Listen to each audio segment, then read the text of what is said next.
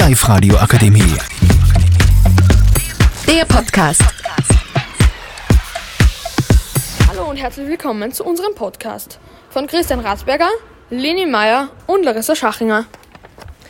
Heute geht es um das Thema Corona-Impfung. Versetzen wir uns in die Lage, dass ein Zwölfjähriger sich gegen Corona impfen lassen möchte, aber seine Eltern dagegen sind. Wir stellen uns ein paar Fragen dazu. Sollte er sich trotz der Verneinung seiner Eltern gegen Corona impfen lassen? Ist das moralisch gut und ist das rechtlich möglich? Nein, es ist nicht rechtlich möglich.